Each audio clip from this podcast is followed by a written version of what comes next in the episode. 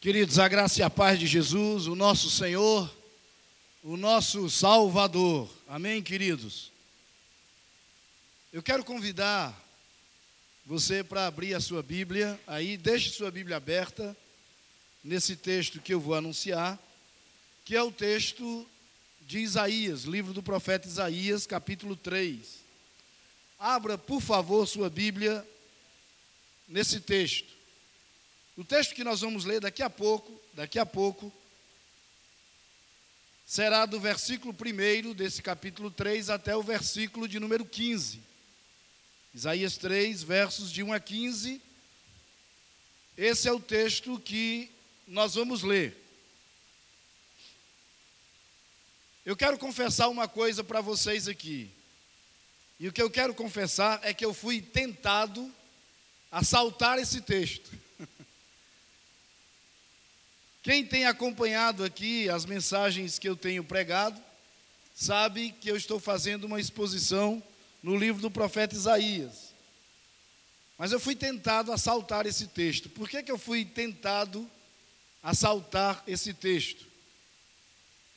Porque esse é um texto muito complicado, muito difícil. O texto ele vai falar e vai tratar do caos político e religioso como o juízo de Deus sobre Judá e Jerusalém. E é muito complicado você falar disso no nosso contexto. Mas se eu saltasse esse texto, eu não estaria sendo honesto nem com vocês, nem comigo.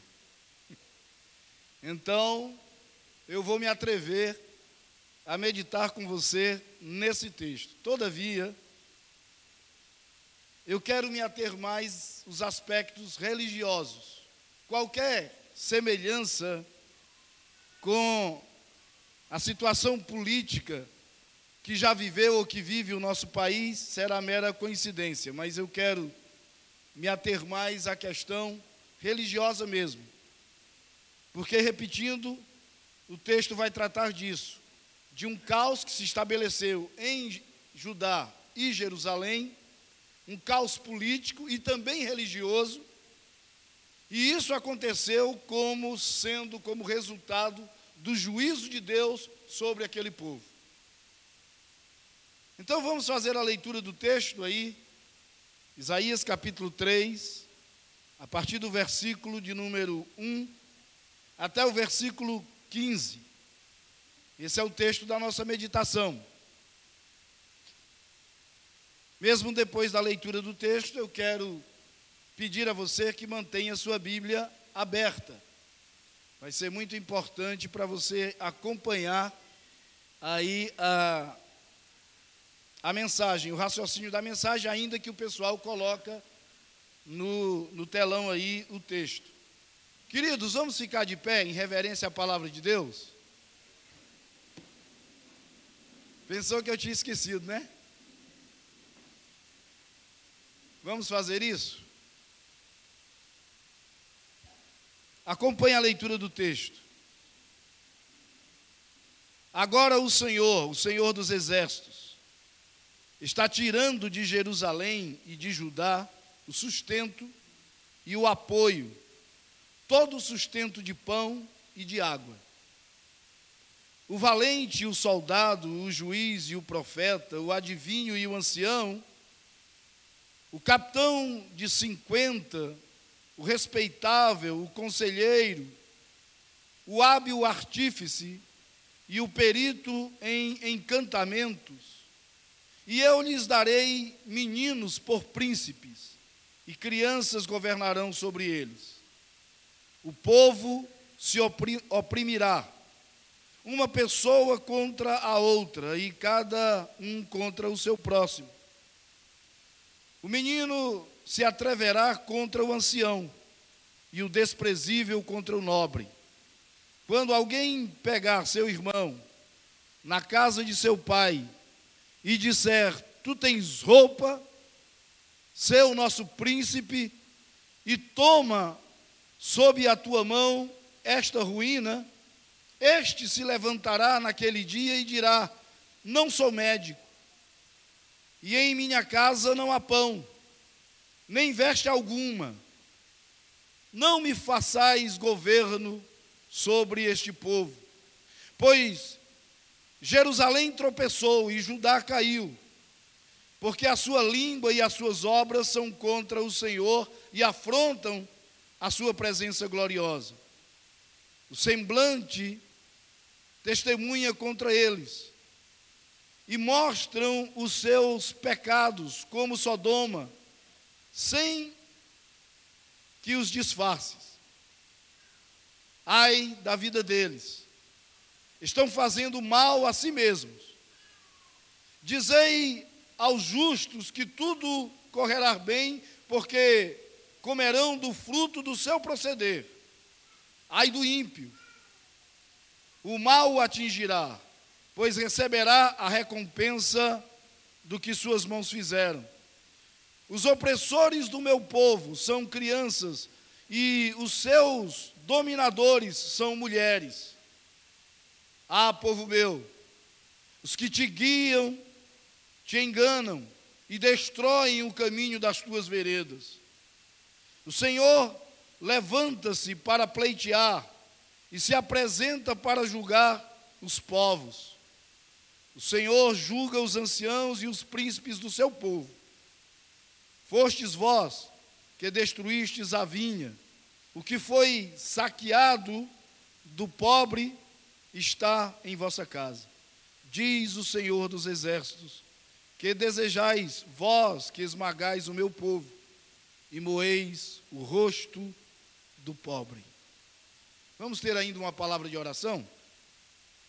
Santo Deus, nós encontramos-nos nessa noite aqui, prostrados sobre a tua palavra, diante de um texto extremamente difícil e desafiador. Por isso nós suplicamos que o homem de si mesmo não mencione uma palavra sem que isso venha do trono da tua graça. Mas que o teu espírito venha sobre nós nessa noite. Que o teu espírito nos envolva aqui. E que tudo quanto seja dito aqui, tudo quanto seja percebido nesse lugar, ó Deus, encontre sintonia com a tua vontade para o teu povo nessa noite aqui reunido. Nós oramos assim, desde já agradecidos, no nome santo, precioso do nosso Senhor, do nosso Salvador Jesus Cristo. Amém. Sentem-se aí, queridos.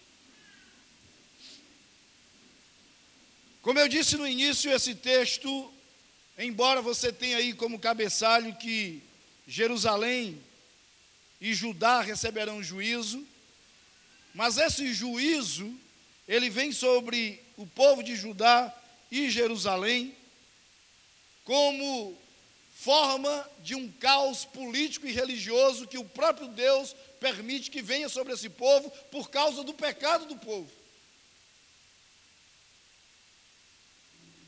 E eu quero convidar você para já olhar para o primeiro versículo desse texto. E hoje, mais do que nunca, é muito importante que deixemos que a Bíblia fale, deixemos que a Escritura fale. E no versículo primeiro está dito o seguinte: Agora o Senhor, o Senhor dos exércitos, está tirando de Jerusalém e de Judá o sustento e o apoio, todo sustento de pão e todo sustento de água isso parece muito perverso. À primeira vista, parece atitude de um Deus tirano, parece.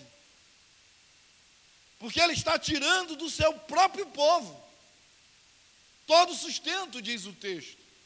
Sustento de pão e sustento de água. O Senhor está deixando o seu próprio povo sem pão e sem água. Não é que ele esteja permitindo que alguém o faça, ele mesmo está tirando do povo. E talvez você pergunte o seguinte: por que, que Deus faz isso? Por que, que Deus tira do seu próprio povo o seu sustento? O povo não tem mais pão, o povo não tem mais água, e é Deus quem tira isso do povo. Por que isso? Quando o povo despreza qualquer povo, aconteceu aqui com Judá e Jerusalém, mas quando o povo despreza a soberania de Deus e acha que pode realizar alguma coisa estribado na sua própria força, Deus simplesmente retira desse povo não apenas o alimento, retirou aqui o alimento, pão e água. Mas Deus retira desse povo não apenas o alimento, mas tudo aquilo em que esse povo se apoia, deixando de lado o auxílio do Senhor. Olha aí os versos 2 e 3. Depois que é dito no versículo 1 que o Senhor tira o sustento de pão e o sustento de água do seu próprio povo, e também é dito que ele tira o apoio, os versos 2 e 3 descrevem que apoio seria esse que o Senhor estaria retirando do meio do seu povo. Versículo 2: Ele retira do meio do seu povo o valente e o soldado, o juiz e o profeta, o adivinho e o ancião, o capitão de cinquenta, o respeitável, o conselheiro, o hábil artífice, o perito em encantamentos, tudo isso Deus tira do meio do povo. Porque o povo havia se estribado na sua própria força.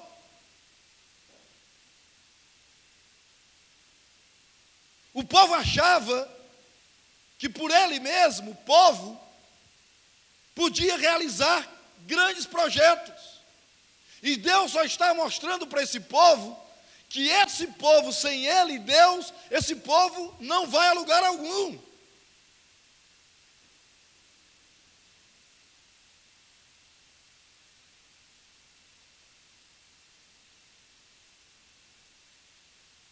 Interessante que o texto ainda nos diz que no governo, Deus mesmo, e eu quero abrir um parênteses aqui, por ter citado o termo governo. O parênteses que eu quero abrir é para dizer que eu não sou partidário mesmo, não sou, eu não sou político, eu sou pastor. Eu sou pastor com uma função profética. Que existe pastor que tem uma função, que tem uma característica mais de ensino, por exemplo. Mas eu entendo que Deus me tem dado uma voz profética. Mesmo, entendo isso. E eu sou pastor, não sou político. Eu não defendo nenhum partido político. Mesmo, não defendo. Eu não julgo quem defende algum partido, algum governo eu não faço nenhum juízo de valor sobre alguém que defende ou alguém que condena. E eu quero confessar aqui que eu muito pouco entendo de política e quanto mais eu vejo desenrolar da política no nosso país e também na América Latina, muito menos eu quero entender mesmo. Então, eu quero deixar isso muito claro. Nenhuma palavra que eu venha proferir aqui é intencionalmente contra alguma forma de governo. Mas tudo que eu proferir aqui será intencionalmente contra qualquer forma de opressão, seja no meio político, seja no meio religioso. Então, fechando o parêntese, o texto vai nos dizer que Deus mesmo permitirá que entre homens no governo com atitudes de meninos. Olha o versículo 4 aí. E eu lhes darei meninos por príncipes, e crianças governarão sobre eles. Meninos, homens com atitudes de menino. Isso seja na política, isso seja no sistema religioso. E como eu disse que ia me ater muito mais à questão da religiosidade, nós temos visto muitos meninos assumindo púlpitos de igreja. Nós temos visto muitos homens com atitude de menino, liderando gente, liderando pessoas, e conduzindo, e levando, e induzindo pessoas ao erro.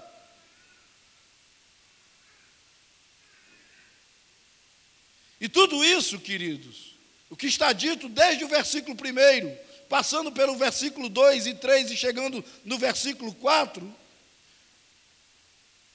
tudo isso mostrará para o povo que todo homem, absolutamente todo homem, é absolutamente depravado e corrupto. Todo homem é sem Cristo, é. Não existe, a palavra do Senhor diz, nenhum justo sobre a face da terra. E a palavra do Senhor ainda enfatiza isso, dizendo: nenhum sequer. Qualquer homem sem Cristo, qualquer homem sem Cristo, é depravado e absolutamente corrupto. O profeta Jeremias diz que o coração do homem é enganoso. E esse coração do homem, diz o profeta Jeremias, engana o próprio homem. Porque esse coração é desesperadamente corrupto. Essa é a palavra que está lá em Jeremias. Desesperadamente corrupto. E pode então haver, por exemplo, homens dentro de um sistema religioso que não tenha Cristo no coração e que por isso seja corrupto e depravado? Claro que pode.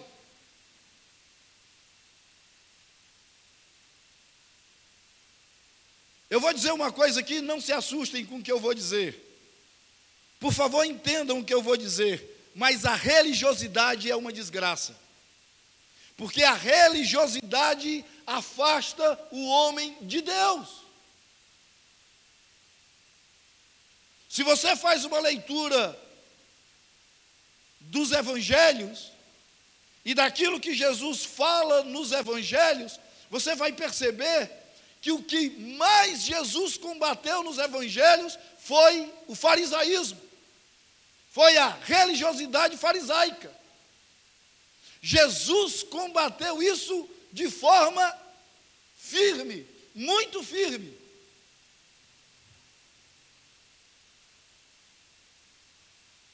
Uma vez eu estava numa igreja, era pastor dessa igreja, e as pessoas fizeram depois, e geralmente se faz isso nas igrejas, fizeram depois do culto um, uma venda de lanches. Para alguma coisa, se eu não me engano, era até para o Ministério de Casais. E chegou um homem para mim e disse assim: Pastor, que é isso, pastor? Que é isso? Comércio dentro da igreja. Pastor, o senhor não lê a Bíblia, não? Ele fala isso para mim. Jesus, quando chega no templo e vê o comércio dentro do templo, Jesus chutou as bancas dos cambistas. E agora, e ele foi se exaltando, e agora o senhor permite comércio na igreja, pastor? Eu disse, irmão, leia a Bíblia. Falei no mesmo tom. Porque o comércio que Jesus repudia ali, quando chuta as bancas dos cambistas e diz: A casa de meu pai será chamada casa de oração, e vocês transformaram em covil de salteadores, era comércio de artigos religiosos. Como, por exemplo, essa sua correntinha aqui no pescoço. Se estava vendendo uma pombinha para um sacrifício, eram artigos religiosos. O que Jesus vai contra ali é o farisaísmo, é a religiosidade. Muito provavelmente, se o senhor estivesse lá, seria o primeiro a receber um chute no traseiro, por causa da sua religiosidade. E não se escandalize com isso, irmão. Eu disse para ele. E eu sabia que alguns filhos dele, menores de idade, dirigiam carro em Teresina, iam para todo canto sem habilitação. Eu que não se escandalize, não, irmão.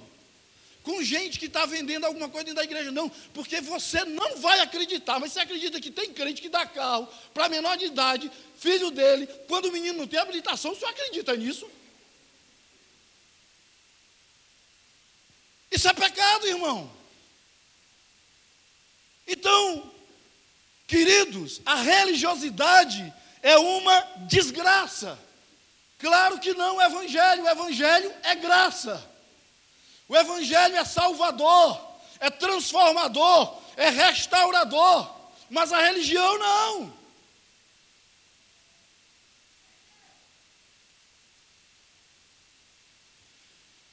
E o que está sendo dito até aqui só vai mostrar isso.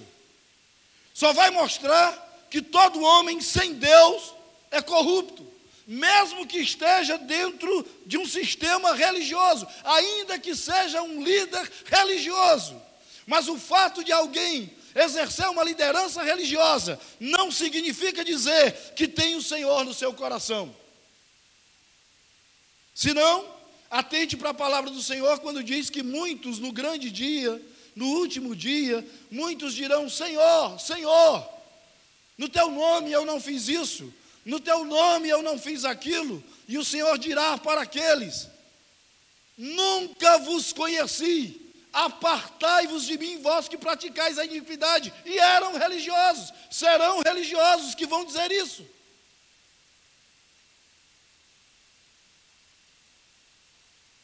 Olha aí o versículo 5.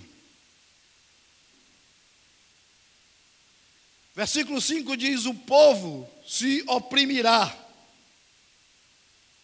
uma pessoa contra outra, e cada um contra o seu próximo. Sem a orientação do Senhor, e por rejeitar a soberania de Deus, o povo vai escolher, é o que o texto está dizendo, o povo escolherá líderes, tanto na política quanto no contexto religioso, não por causa da competência do líder, mas por aquilo que lhes enche os olhos e o coração. Se não, olhe para o versículo 6.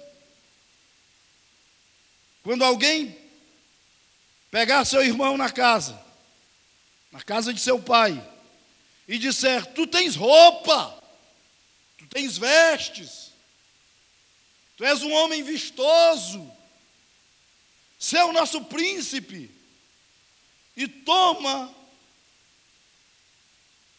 sob a tua mão esta ruína. O povo vai enxergar aquilo que enche os olhos.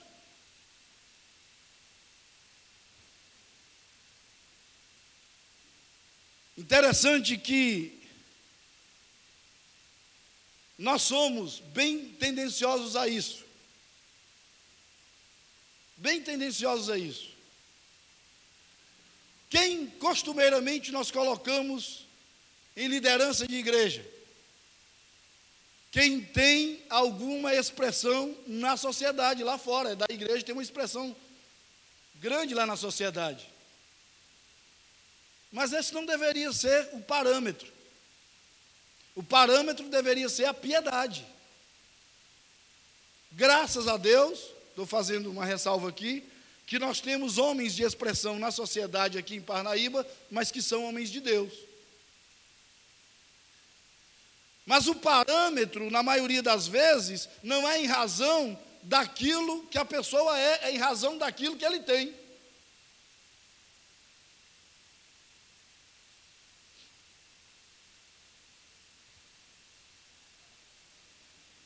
Uma vez eu marquei para atender uma pessoa num gabinete pastoral, não foi aqui, foi em Pernambuco.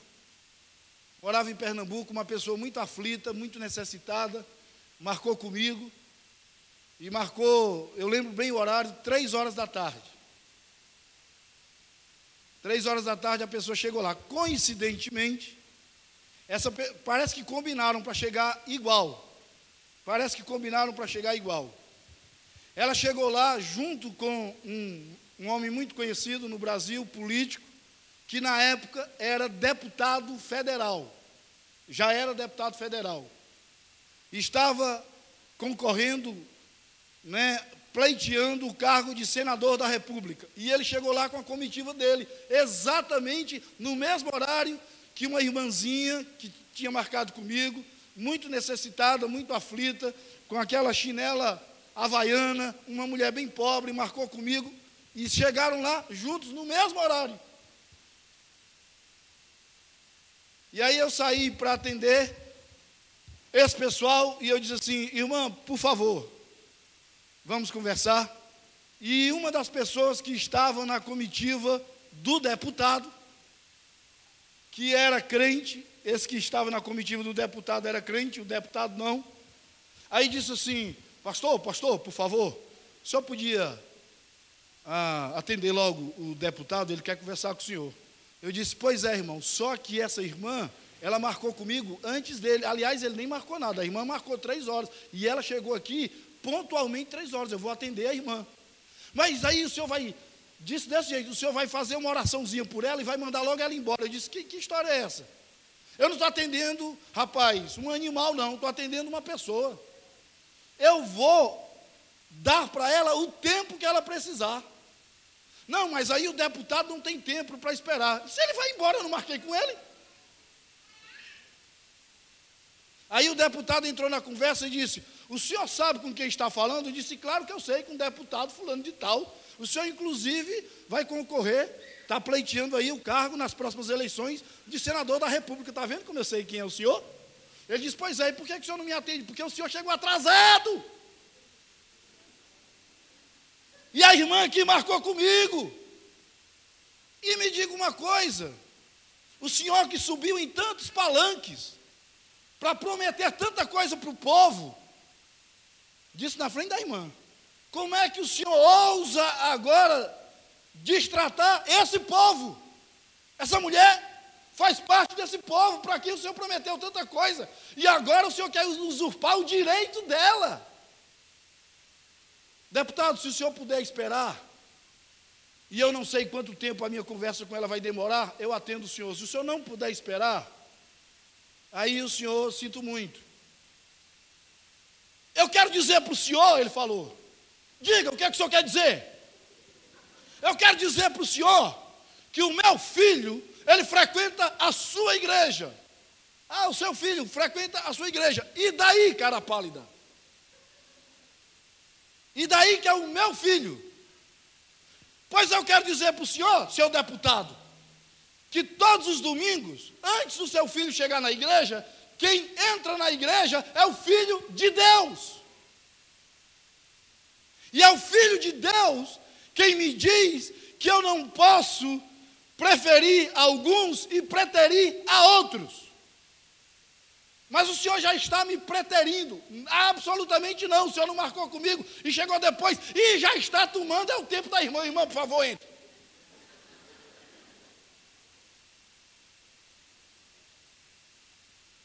Foi embora com raiva. E a irmã diz assim: Pastor, eu estou aqui morrendo de vergonha, pastor. Pastor, o deputado queria falar com o senhor. Disse: Irmã, esqueça esse infeliz. Eu não tenho nada com ele, não. O meu negócio é com a irmã aqui. Pastor, pois eu vou falar bem rapidinho, para ver se dá tempo para o senhor atender ele. Não! Nós vamos ler, para início de conversa, vamos ler o Salmo 119. Vamos ler o Salmo 119 e vamos meditar no Salmo, versículo por versículo.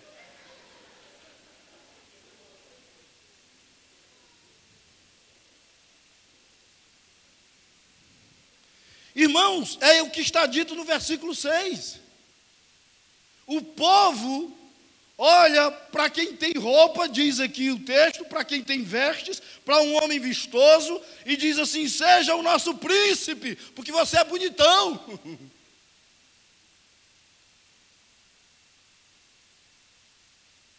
Eu lembro muito bem, e eu não vou fazer nenhum comentário nem a favor nem contra, mas Só uma coisa engraçada que aconteceu no Ceará, quando da eleição do Tasso Gereissati ao governo do Estado. Aí uma pessoa diz assim: Pastor, o senhor vai votar em quem? Na época eu ia votar, acho que numa outra pessoa, nem era no Tasso Gereissati, não tenho nada contra ele, não, não tenho, eu não tenho intimidade com ele, eu não sou amigo dele, eu não tenho nada nem para condená-lo, nem para absolvê-lo. Mas, disse assim, pastor, você vai votar em quem? Eu falei, nome da... por que, que você não vota no Tasso Gereissati? Aí eu disse assim, por que, que eu deveria votar no Tasso Gereissati? Ora mais, porque ele é o. Quem é aqui de Fortaleza que não lembra dessa história? Porque ele é o menino do zóio azul. Galeguinho, era isso mesmo. Galeguinho do zóio azul. Eu disse, irmã, me diga uma coisa. Ele está se candidatando. É ao governo do Estado ou ele está se candidatando a ser um desfilar, fazer um desfile de moda, né? A ser modelo, modelo. Porque se eu vou votar no Taceira Saque só porque é galeguinho do zóio azul, eu prefiro a minha mulher, que é uma galeguinha do zóio azul. Queridos, os nossos parâmetros são muito complicados. Agora, o que eu acho interessante, que esses mesmos que são abordados pelo povo quando o povo diz: seja príncipe sobre nós, porque você tem vestes, porque você é um homem vistoso, eles mesmos reconhecem que não podem fazer nada pelo povo. Olha o versículo 7. Este se levantará naquele dia e dirá: Não sou médico, e nem minha casa, e em minha casa não há pão, nem veste alguma.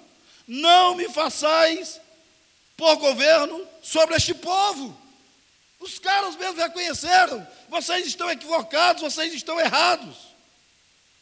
Assim sendo, queridos, Jerusalém está arruinada por tentar ofuscar a glória de Deus. Esse era o problema de Jerusalém.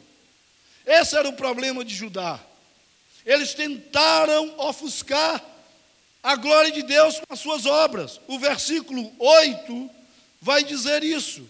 O versículo 8 nos diz assim: Pois Jerusalém tropeçou e Judá caiu, porque a sua língua e as suas obras são contra o Senhor e afrontam a sua presença gloriosa. Rapaz, são contra o Senhor as obras desse povo e afrontam a presença gloriosa do Deus Santo, do Deus Eterno, do Deus Todo-Poderoso. Então Jerusalém e Judá tenta ofuscar a glória de Deus. Todavia,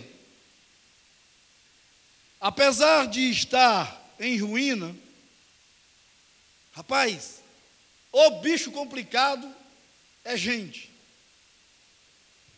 Porque o povo na taca o povo em ruína, Deus tinha tirado água e pão do povo, e o povo sabia que era Deus que tinha tirado, e sabia que Deus tinha tirado por causa das obras dele. Ainda assim, ainda assim, o povo segue obstinado. Quem está lendo aí o livro do peregrino nos pequenos grupos, aparece um personagem chamado obstinado. E o povo segue obstinado no seu pecado contra Deus. E tem mais, e ainda faz questão de tornar isso público, exatamente como fez Sodoma. É o que diz a primeira parte do versículo 9. O versículo 9, na sua primeira parte, diz assim: O seu semblante testemunha contra eles e mostram os seus pecados como Sodoma, sem os disfarçar. Rapaz, tem gente, uma vez eu disse isso para um jovem.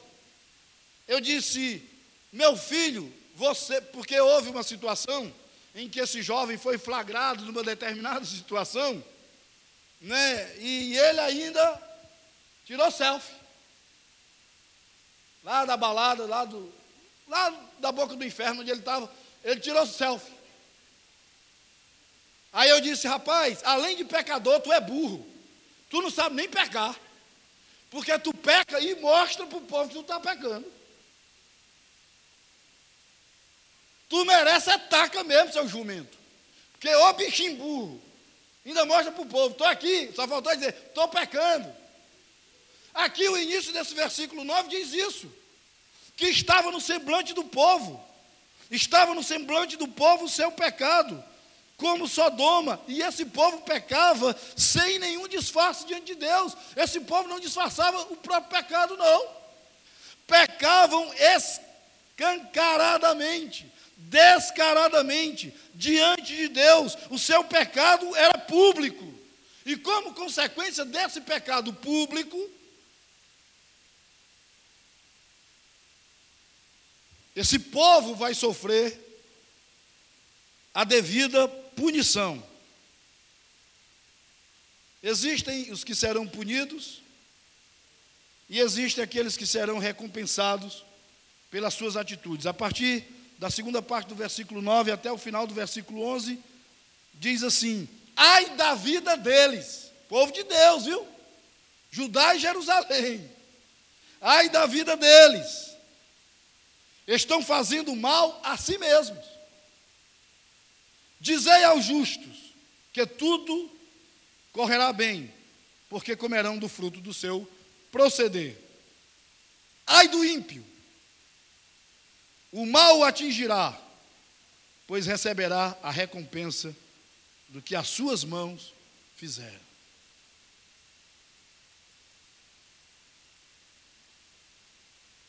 O justo Fique tranquilo, vai dar tudo certo.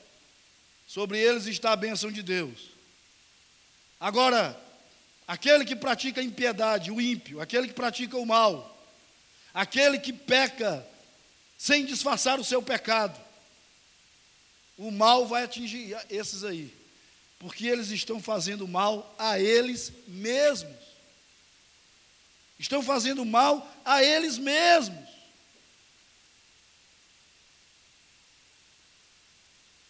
Queridos, não brinque com o pecado.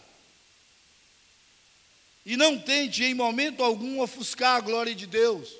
E principalmente ofuscar a glória de Deus com o seu pecado. Jamais faça isso. Mesmo. Tenha muito cuidado em dar glória a quem merece glória. Muito cuidado com isso. Muito cuidado mesmo. Eu trabalhei com um homem, não vou citar o nome dele aqui não por uma questão ética, mas se eu citasse todo mundo aqui, principalmente os mais antigos, iam saber, iam reconhecer e conhecer. Muitos conhecem, tiveram a oportunidade de conhecer aqui. Mas eu trabalhei com esse homem e ele era aplaudido no Brasil inteiro. Ele era, ele era aplaudido no Brasil inteiro, onde ele ia, era, ele fez uma proeza em, em Recife. Eu nunca tinha visto aquilo. A gente estava em Recife e eu cuidava das coisas relacionadas, relacionadas à missão que ele dirigia no Nordeste. E quando ele ia pregar no Nordeste, então eu montava todo o estande, preparava o material e tudo mais. E ele fez uma em Recife que eu disse, meu Deus, na época eu fiquei abestalhado. Porque marcaram um culto para ele pregar, um, chegou um pastor lá, eu estava do lado dele, quando um pastor disse, pô, eu queria que você pregasse na minha igreja. Amanhã. Aí ele disse, pastor, amanhã eu estou voltando para o Rio. Amanhã à noite, então não dá para pregar na sua igreja não. Aí disse: Pois então, vamos fazer o seguinte: tem um culto de oração que não dá ninguém, é seis horas da manhã. Você não quer pregar nesse culto, não? Aí o pastor disse assim: Não dá ninguém, seis horas, na segunda-feira. Mas se eu anunciar domingo que é você que vai estar lá, a igreja vai estar lotada. Pois não foi isso mesmo? O pastor disse que ele ia estar lá na segunda-feira, no culto de oração, seis horas da manhã. Rapaz, seis horas da manhã, a igreja abarrotada para ele pregar num culto seis horas da manhã. E aí ele depois pregou, inclusive, se tem algum pernambucano aqui, presbiteriano, ou algum presbiteriano no nosso meio, né? além de mim, mas ele, ele tinha pregado, ele pregou na igreja presbiteriana da Madalena. E o pessoal fez uma fila para falar com ele, para apertar na mão do cara. Pra, eu acho que queriam levar um pedaço da roupa dele, né, passar o suor dele na cara para ver se pegava unção por osmose e tal. E eu fiquei na fila também para falar com ele. E ele fazia assim, ele sentado, levantava a cabeça, olhava assim, aí baixava, porque ele me viu na fila, ele ficou assim, o que é que esse triste está fazendo na fila? E ele olhava.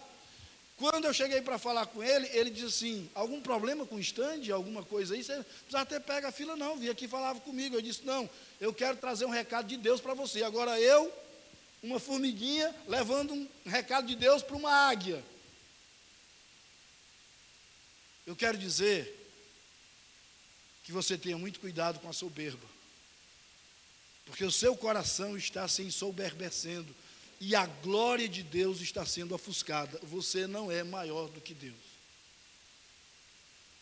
E o povo está lhe tratando como Deus e você está aceitando esse tratamento.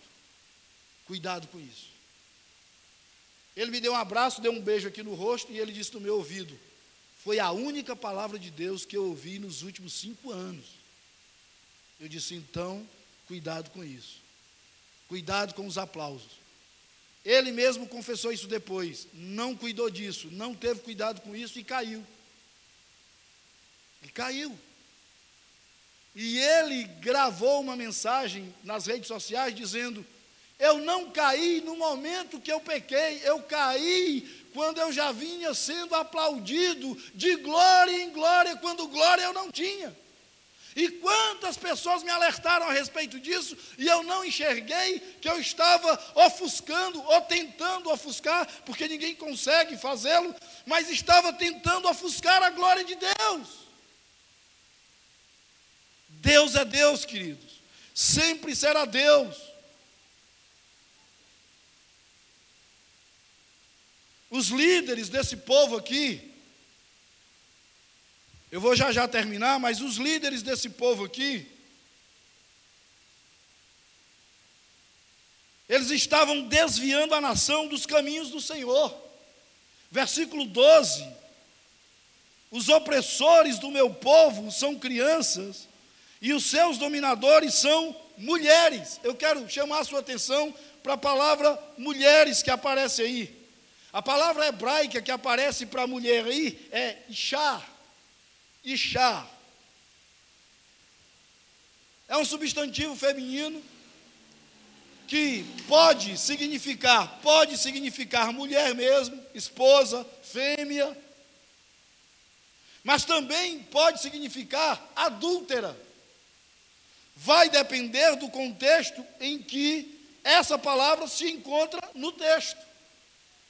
E nesse contexto aqui, quando está sendo dito os opressores do meu povo são crianças e os seus dominadores são mulheres, os seus dominadores são mulheres, nesse contexto não é uma referência à mulher, não é uma referência à esposa, não é uma referência àquela que é do sexo feminino, é uma referência adúltera, no, no sentido de que o povo estava adulterando aquilo que é de Deus adulterando a própria palavra de Deus.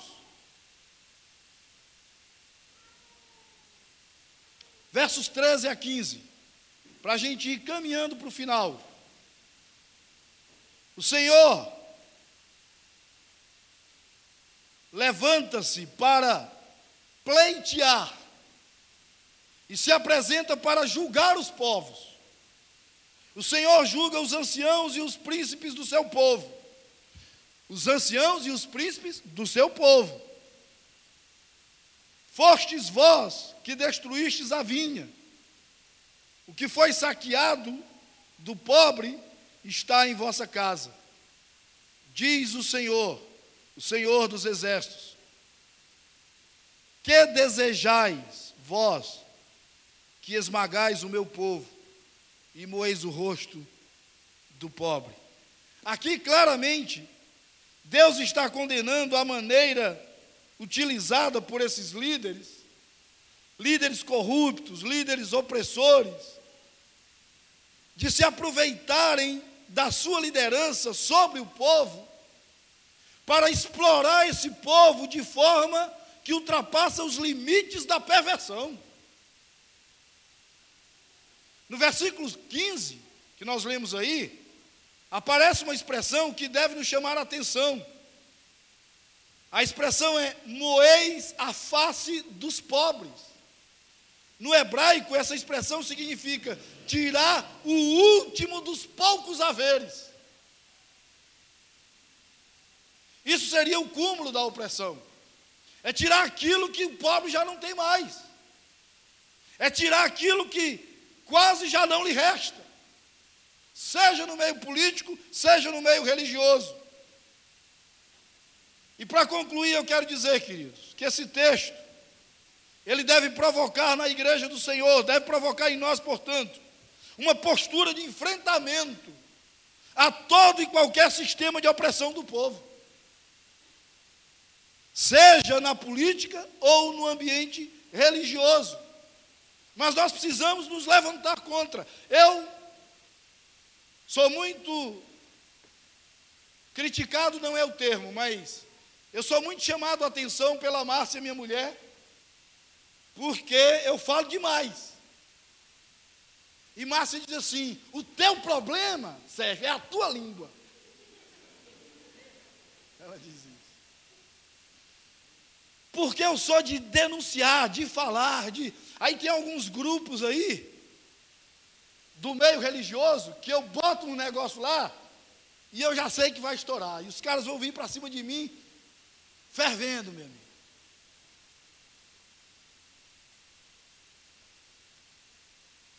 Os caras vão vir para cima com vontade. Aí perseguição vem. E Márcia disse assim: está vendo? Para que isso? Só para provocar o povo? Só para ser perseguido? Eu disse, Márcia, mas eu não posso ver um negócio errado e ficar calado. Eu sou profeta de Deus, rapaz. Deus me chamou para ser protestante. Ó palavra antipática. Porque protestante protesta contra o pecado. Eu sou filhote de Lutero. Eu disse, Márcia, você já imaginou se Lutero tivesse ficado calado? Hein? Se Lutero tivesse uma mulher feito tu? E, e ele tivesse ficado com medo, e ele se acovardasse e ficasse calado. Eu tenho muitos defeitos, muitos, mas covardia não é um deles. E quando eu vejo alguma coisa, principalmente que é contra o povo, seja de que liderança venha isso, eu vou falar, e eu tenho falado, e a taca tem comido em cima de mim.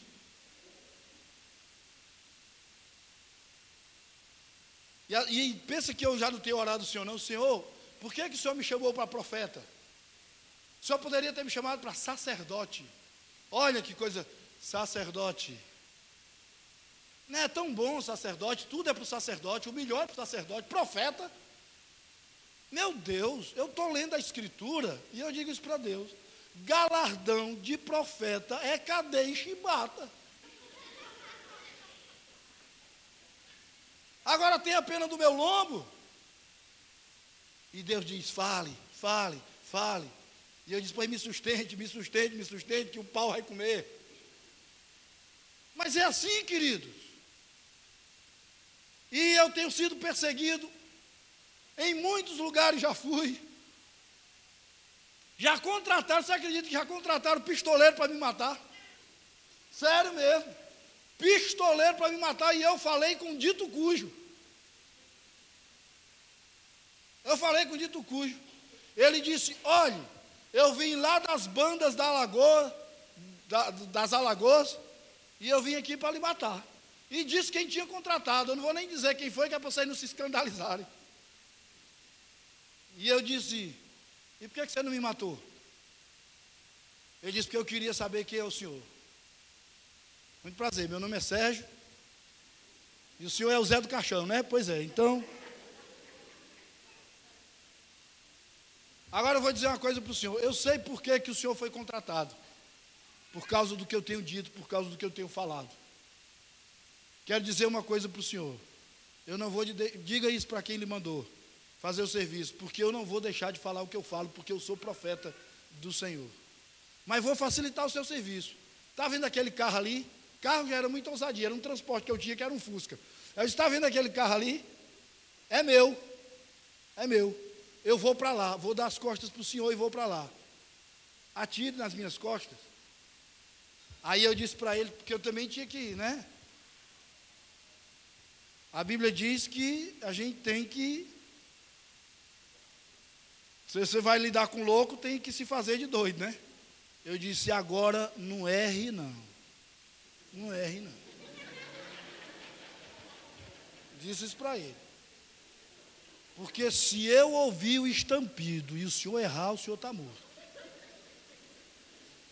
Aí eu dei as costas fui andando, ele disse assim, pastor, antes de eu chegar no carro. Eu disse, o que é? Ele disse, vá-se embora, porque eu vou entregar o serviço. Porque eu vou dizer uma coisa, eu não gosto do senhor não. Não estou saindo daqui gostando do senhor não. Mas eu aprendi a lhe respeitar. E eu não mato quem eu respeito. E eu dizendo, graças a Deus, João.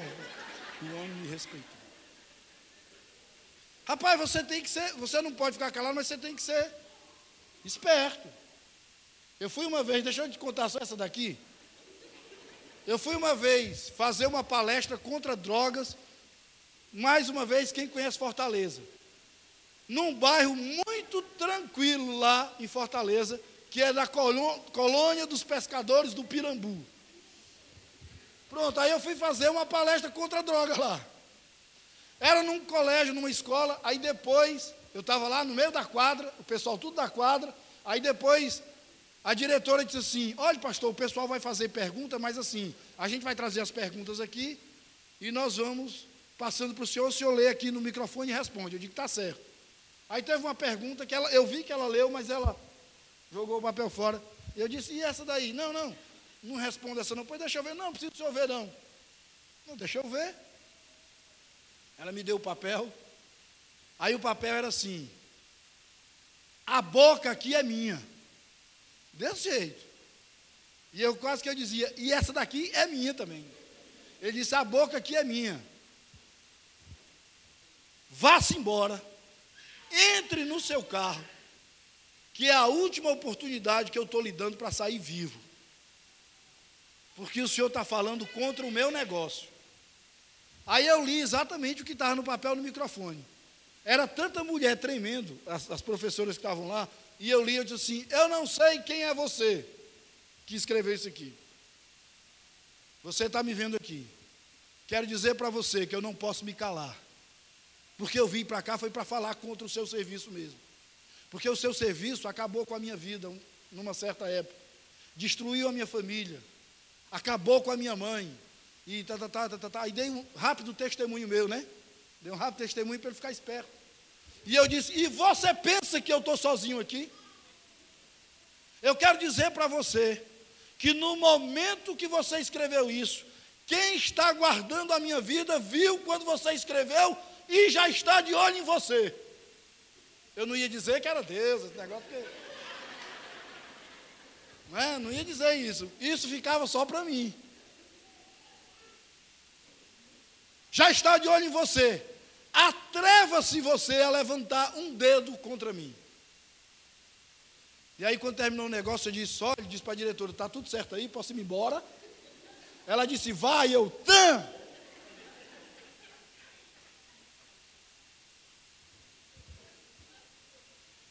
Irmãos amados, Confiança no Senhor e na Sua palavra.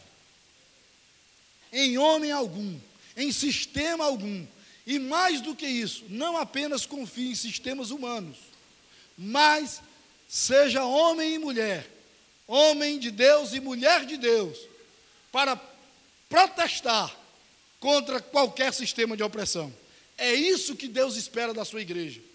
É isso que Deus espera do seu povo. Uma igreja que não tenha medo de falar a verdade. Graças a Deus, essa igreja não tem.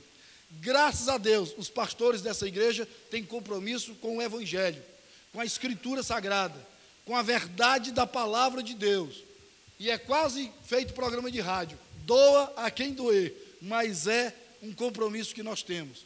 Se você quer vida com Deus, se você quer ouvir a voz de Deus, se você quer ser confrontado com o seu pecado quando necessário for, eu quero dizer para você que esse é o lugar. Se você quer apenas uma massagem no seu ego, se você quer que as pessoas fechem os olhos para o seu pecado, se você quer que as pessoas não confronte você com o seu pecado e digam para você, enganando você que está tudo bem, você pode ir para qualquer outro lugar. Pode parecer muita presunção minha estar dizendo isso, mas eu sei o que o Senhor tem me comissionado a fazer e eu conheço o pastor John há 30 anos e sei que é um homem de Deus e que prega o evangelho de Cristo, o evangelho da cruz com fidelidade. Se você quer evangelho, se você quer compromisso com a cruz de Cristo, se você quer que seja direcionada a você uma palavra que confronte o seu pecado para que a sua vida desentorte e você possa andar altaneiramente diante de Deus, corretamente diante do Senhor, servindo a Ele, para que se cumpra na sua vida aquilo que Ele disse ali. O ímpio tenha cuidado, porque ataca vai vir. Em outras palavras, ele diz assim: ele disse isso ali. Mas o que é justo, continue na sua justiça, continue praticando as suas obras de justiça, porque quem tem cuidado de nós é o Senhor. Que Deus nos abençoe.